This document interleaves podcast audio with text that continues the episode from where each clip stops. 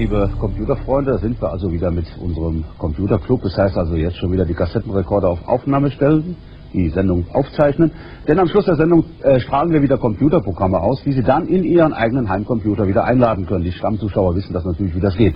Ja, genau, ihr wisst ja, wie ihr das aufnehmen könnt hier. So, was gab's letzte Woche Neues? Auffällig ist mal wieder, es gibt unzählige Remakes und Fortsetzungen. So zum Beispiel Jet Set Radio. Sega kündigt jetzt eine HD-Version des Spiels an, soll im Sommer 2012 kommen für PS3 und Xbox 360 als Download. Ja, Assassin's Creed 3 wurde angekündigt, diesmal heißt es Templar gegen Assassine. Das Ganze spielt in der Zeit 1753 bis 1783 in den USA. Capcom hingegen geht einen anderen Weg. Sie bringen nicht ein Spiel nochmal neu in HD raus, sondern das Original Gamecube-Spiel Gotcha Force könnt ihr ab dem 26. März im japanischen Online-Shop von Capcom ganz exklusiv nochmal bestellen für euren Gamecube, falls ihr es noch nicht haben solltet. Ja, und Freunde indizierter Spiele werden jetzt eine Träne verdrücken müssen, denn Max Payne ist nicht weiter indiziert. Ihr könnt das Spiel jetzt bedenkenlos auch in Deutschland in euren PC oder in die Konsole reinstopfen.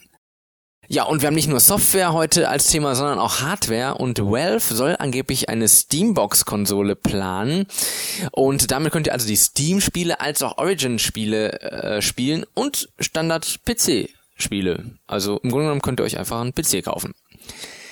Was gibt's noch? Ja, wo wir gerade bei Hardware sind, ein Xbox 3 Entwicklertreffen soll angeblich in London stattgefunden haben, glaubt man einem gelöschten, mittlerweile gelöschten Tweet eines Crytek-Mitarbeiters. Aber wir fragen uns, war es wirklich London? Denn wir haben ja auch unsere Quellen und soweit wir wissen, hat das Ganze in Hamburg stattgefunden. Etwa 400 junge Tüftler und Computerfans sind zum ersten internationalen Hacker-Treffen nach Hamburg gekommen. Die Hacker, die unbefugt in fremde Datensysteme eindringen und mangelnde Datensicherung nachweisen, tauschten in Hamburg Tricks und Tipps aus. Ja, für alle Teilnehmer gab es übrigens Hackbrötchen.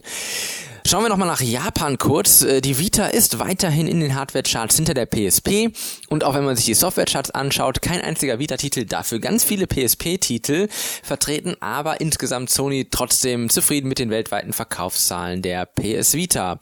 Ja, und zuletzt ist noch zu erwähnen, Lionhead eröffnete einen Countdown auf ihrer Webseite. Ein paar Tage später wurde dann bekannt, dass einige hochrangige Lionhead-Mitarbeiter das Fable Studio verlassen haben, um ein eigenes zu gründen.